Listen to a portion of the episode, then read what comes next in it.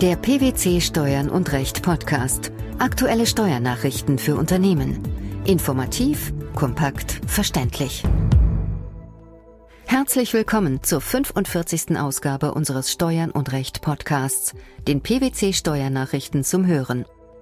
In dieser Ausgabe beschäftigen wir uns mit folgenden Themen. Aktienrechtsnovelle 2012. Umfangreiche Änderungen für Berater und ihre Mandanten.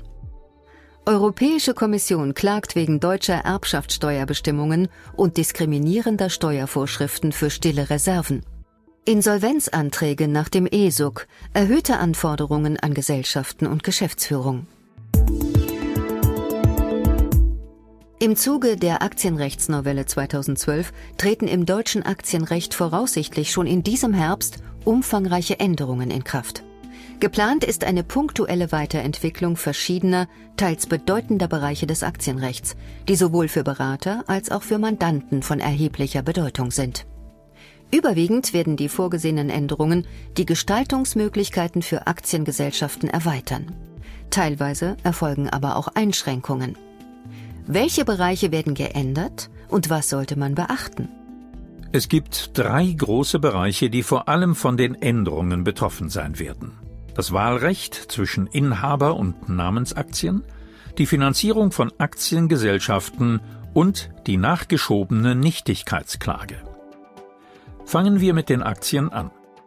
Bisher besteht für börsen- und nicht börsennotierte Aktiengesellschaften gemäß dem Aktiengesetz ein Wahlrecht zwischen Inhaber und Namensaktien. Im Gegensatz zu Inhaberaktien machen Namensaktien den Aktionär identifizierbar. Im Zuge der Novelle soll das Wahlrecht zwischen Inhaber und Namensaktien bei nicht börsennotierten Aktiengesellschaften eingeschränkt werden, um die Transparenz der Beteiligungsverhältnisse zu verbessern. Nicht börsennotierte Aktiengesellschaften können also nur noch unter gewissen Bedingungen Inhaberaktien führen. Börsennotierte Gesellschaften haben hingegen weiterhin ein Wahlrecht. In was unterscheiden sich die beiden Aktienformen dennoch? Inhaber von Namensaktien werden gemäß dem Aktiengesetz unter anderem mit Namen, Geburtsdatum und Adresse in das Aktienregister der Gesellschaft eingetragen. Bei Inhaberaktionären erfolgt keine solche Registrierung und eine Meldepflicht besteht bei nicht börsennotierten Unternehmen erst ab 25 Prozent Beteiligung am Grundkapital. Der Gesetzgeber befürchtet deshalb, dass die aufgrund der unterschiedlichen Aktienarten bestehende mangelnde Transparenz der Beteiligungsverhältnisse bei nicht börsennotierten Aktiengesellschaften unter anderem die Geldwäsche begünstigt. Bei börsennotierten Gesellschaften existiert kein Grund für diese Befürchtung, da eine Meldepflicht schon ab drei Prozent des stimmberechtigten Grundkapitals besteht. Um der mangelnden Transparenz entgegenzuwirken, ist die Ausgabe von Inhaberaktien für nicht börsennotierte Aktiengesellschaften zukünftig deshalb nur noch dann möglich, wenn der Anspruch des Aktionärs auf Einzelverbriefung seiner Inhaberaktien in der Satzung ausgeschlossen ist und stattdessen Sammelverwahrung vorgesehen wird. Die Sammelverwahrung ermöglicht den Ermittlungsbehörden auf diese Weise auch bei Inhaberaktien Informationen zur Identität der Anteilseigner bei der Verwahrstelle, also bei der Depotbank, zu erhalten.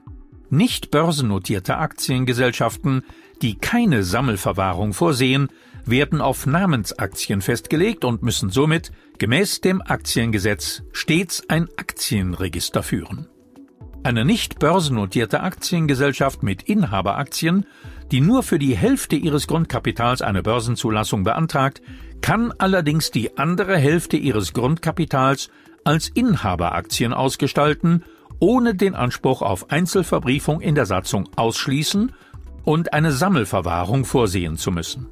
Bei diesen Ausnahmefällen eröffnet das Gesetz künftig einen Gestaltungsspielraum. Im Ergebnis besteht somit ein Beratungsbedarf bei bestehenden nicht börsennotierten Aktiengesellschaften, wenn diese weiterhin Inhaberaktien führen oder zu Namensaktien wechseln wollen? So ist es. Das gleiche gilt auch bei der Neugründung von nicht börsennotierten Aktiengesellschaften und bei einem Formwechsel, wenn auf ein Aktienregister verzichtet werden soll. Auf der anderen Seite kann es sinnvoll sein, in der Satzung von Beginn an Namensaktien vorzusehen, wenn mittelfristig kein Börsengang geplant ist. Wie eingangs erwähnt, sieht der Gesetzentwurf auch vor, die Finanzierung von Aktiengesellschaften zu flexibilisieren. Auf der Eigenkapitalseite soll das durch die Einführung von Vorzugsaktien ohne Nachzahlungsanspruch und auf der Fremdkapitalseite durch die Einführung von umgekehrten Wandelschuldverschreibungen geschehen. Wie ist das näher zu erläutern? Bisher sind Vorzugsaktien mit Nachzahlungsanspruch der gesetzliche Normalfall. Das bedeutet, dass Vorzugsaktionäre bevorzugt aus dem ausschüttungsfähigen Bilanzgewinn der Gesellschaft bedient werden.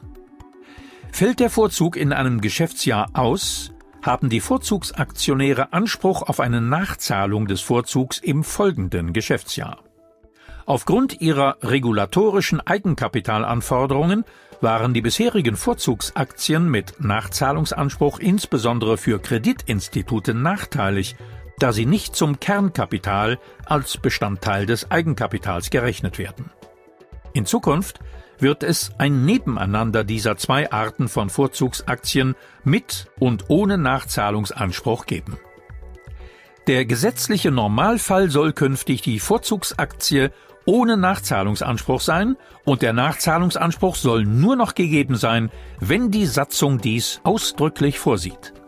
Der erweiterte Spielraum bei der Gestaltung der Vorzugsaktie soll es den Kreditinstituten, speziell vor dem Hintergrund der letzten Finanzkrise, erleichtern, sich mit Eigenkapital auszustatten.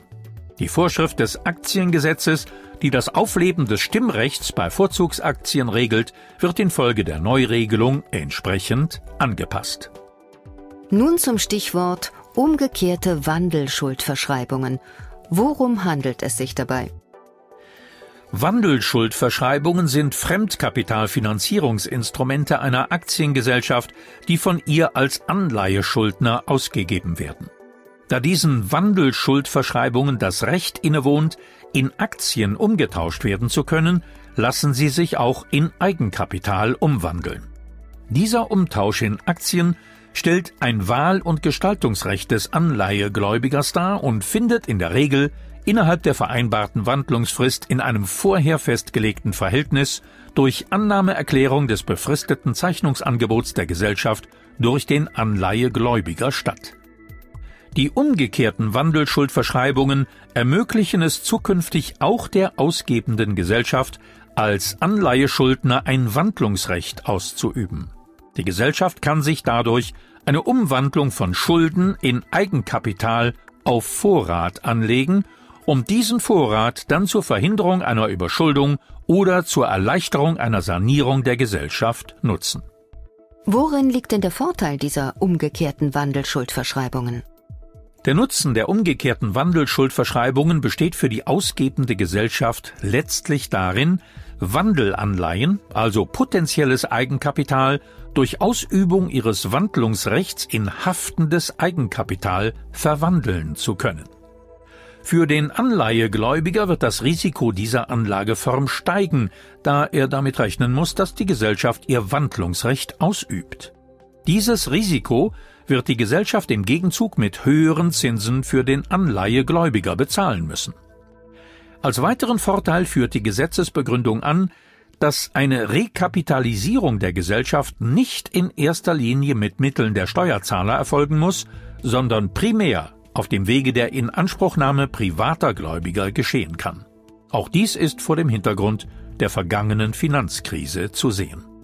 Als dritte wesentliche Neuerung beabsichtigt der Gesetzgeber, eine relative Befristung von Nichtigkeitsklagen gegen Hauptversammlungsbeschlüsse einzuführen.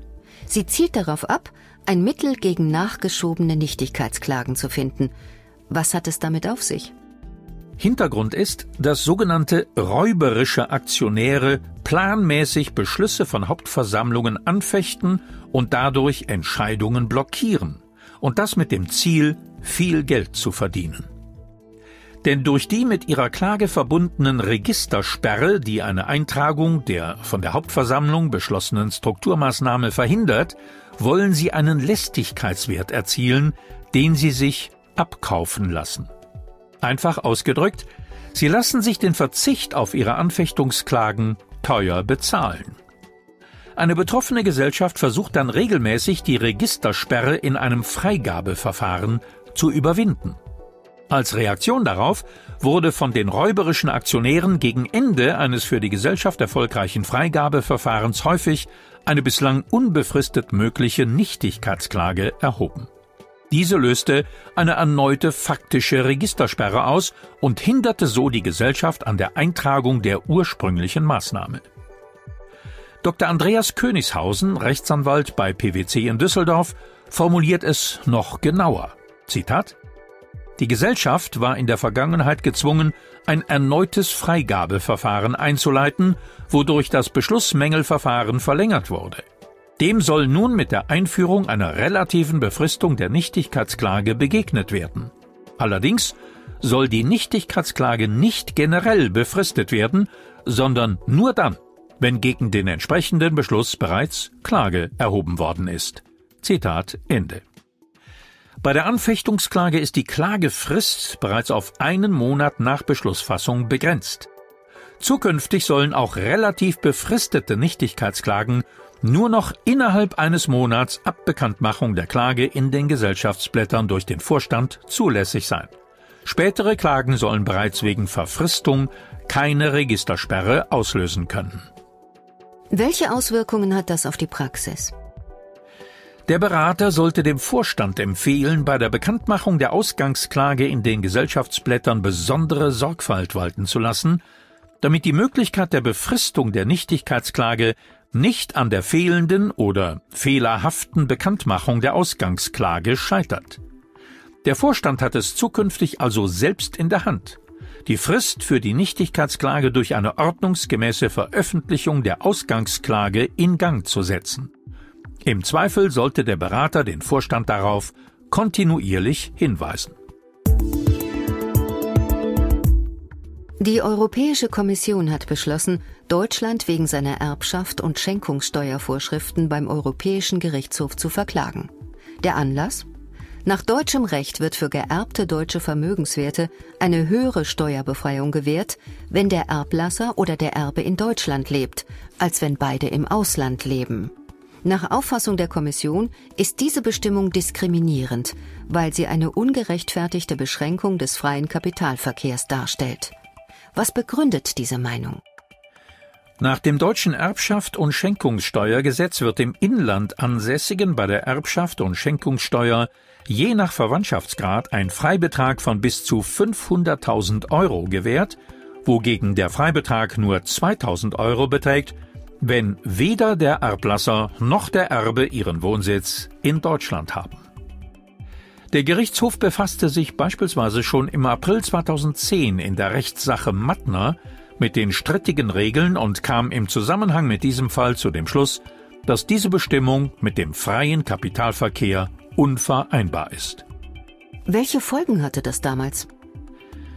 Nachdem die Kommission eine mit Gründen versehene Stellungnahme abgegeben hatte, änderte der deutsche Gesetzgeber sein Erbschaft- und Schenkungssteuergesetz, so dass Gebietsfremde seit Dezember 2011 die Möglichkeit haben, in Deutschland auf Antrag für die Zwecke der Erbschaft und Schenkungssteuer als Steueransässige behandelt zu werden. Nach Ansicht der Kommission wird die kritisierte Vertragsverletzung durch diese Option jedoch nicht behoben. Das letzte Wort dürften jetzt wieder die Richter in Luxemburg haben. Nach dem Streit um deutsche Erbschaft und Schenkungssteuervorschriften hat die Europäische Kommission außerdem beschlossen, Deutschland nun auch wegen der diskriminierenden Steuervorschriften für die Reinvestition stiller Reserven beim Europäischen Gerichtshof zu verklagen. Was ist der Grund für diese Klage? Nach deutschem Recht können Steuerpflichtige stille Reserven steuerfrei von veräußerten Wirtschaftsgütern auf andere, neu angeschaffte Wirtschaftsgüter übertragen. Diese Übertragung der stillen Reserven kann auf zweierlei Art erfolgen. Zum einen kann der Steuerpflichtige den Veräußerungsgewinn im Wirtschaftsjahr der Veräußerung von den Kosten für das neu angeschaffte Wirtschaftsgut abziehen, zum anderen kann er eine gewinnmindernde Rücklage bilden und auf Wirtschaftsgüter übertragen, die er in den folgenden vier bzw. sechs Wirtschaftsjahren anschafft. Die daran geknüpfte Bedingung Die neu angeschafften Wirtschaftsgüter müssen zum Anlagevermögen einer Betriebsstätte in Deutschland gehören. Bei einer Reinvestition in eine ausländische Betriebsstätte können die stillen Reserven nicht übertragen werden. Sie müssen vielmehr umgehend versteuert werden. Die Folge ein Steuerpflichtiger, der Wirtschaftsgüter seines Anlagevermögens veräußern möchte, um sich in einem anderen EU-Mitgliedstaat niederzulassen oder seine wirtschaftlichen Aktivitäten im Ausland auszubauen, wird benachteiligt. Die Neufassung des 13 Absatz 1 der Insolvenzordnung durch das Gesetz zur weiteren Erleichterung der Sanierung von Unternehmen, kurz ESUG, vom 7. Dezember 2011 erhöht die Anforderungen an Gesellschafter und GmbH-Geschäftsführer in der Krise der Gesellschaft. Gläubigern bietet das ESUG dagegen neue Chancen. Inwiefern? Durch das ESUG wurden die Insolvenzantragsanforderungen gemäß der Insolvenzordnung wesentlich erweitert. Erfasst werden alle zur Antragstellung im Insolvenzverfahren berechtigten Personen, somit insbesondere auch juristische Personen, Gesellschaften ohne Rechtspersönlichkeit, GmbH Mehrheitsgesellschafter und persönlich haftende OHG oder KG Gesellschafter. Außerdem ist nun kein formloser Antrag mehr möglich. Schuldner, deren Geschäftsbetrieb noch nicht eingestellt ist, benötigen dringend rechtsanwaltliche Unterstützung. Worauf müssen Schuldner besonders achten? Dem Insolvenzeröffnungsantrag muss nunmehr ein Gläubigerverzeichnis mit Forderungsaufstellung beigefügt werden.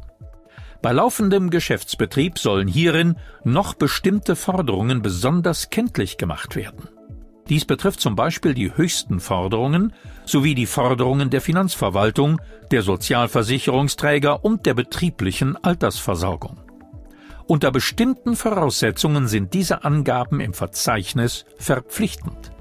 Zudem sind dann Angaben zur Bilanzsumme, zu den Umsatzerlösen und zur durchschnittlichen Zahl der Arbeitnehmer des vorangegangenen Geschäftsjahres zu machen. Welche Folgen hat das für Gesellschaften und deren Geschäftsführung? Aus der Pflicht zur Verzeichniserstellung erwächst für den Geschäftsführer in der Krise eine umfassende Dokumentations- und Überwachungspflicht, da die Aufstellungen auch hinsichtlich der Höhe, überwiegend vollständig sein müssen. Außerdem müssen alle Schuldner die Richtigkeit der Angaben schriftlich versichern. Tun sie dies nicht, ist der Insolvenzantrag mit allen Haftungs- und Strafbarkeitsfolgen unzulässig. Auch die Abgabe eines falschen Verzeichnisses birgt, auch für Geschäftsführer, große Strafbarkeits- und Haftungsrisiken, weil bereits die fehlerhafte Antragstellung zu einer strafbaren Insolvenzverschleppung führt und Ansprüche aus unerlaubter Handlung oder wegen vorsätzlicher sittenwidriger Schädigung drohen. Und es kommt auch eine Vorschusspflicht bei Insolvenzverschleppung nach der Insolvenzordnung in Betracht. Das Fazit ist also, dass es schwieriger geworden ist, einen form- und fristgerechten Insolvenzantrag zu stellen. Ja, das ist die Folge. Damit verbunden ist für den Schuldner und insbesondere den Geschäftsführer ein erhebliches Haftungs- und Strafbarkeitsrisiko. Im Gegenzug bietet die Gesetzesänderung den Gläubigern die Möglichkeit, zur Vermeidung eines Insolvenzforderungsausfalls weitere Personen in Haftung zu nehmen.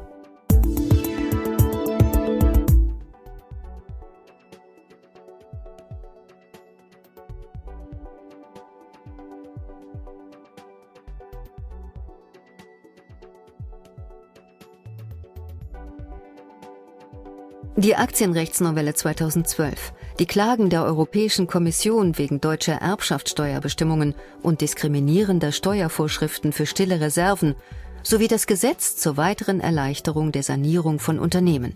Das waren die Themen der 45. Ausgabe unseres Steuern und Recht Podcasts, den PwC Steuernachrichten zum Hören. Wir freuen uns, dass Sie dabei waren und hoffen, dass Sie auch das nächste Mal wieder in die PwC Steuernachrichten reinhören. Steuerliche Beiträge zum Nachlesen finden Sie in der Zwischenzeit unter blogs.pwc.de slash steuern und recht.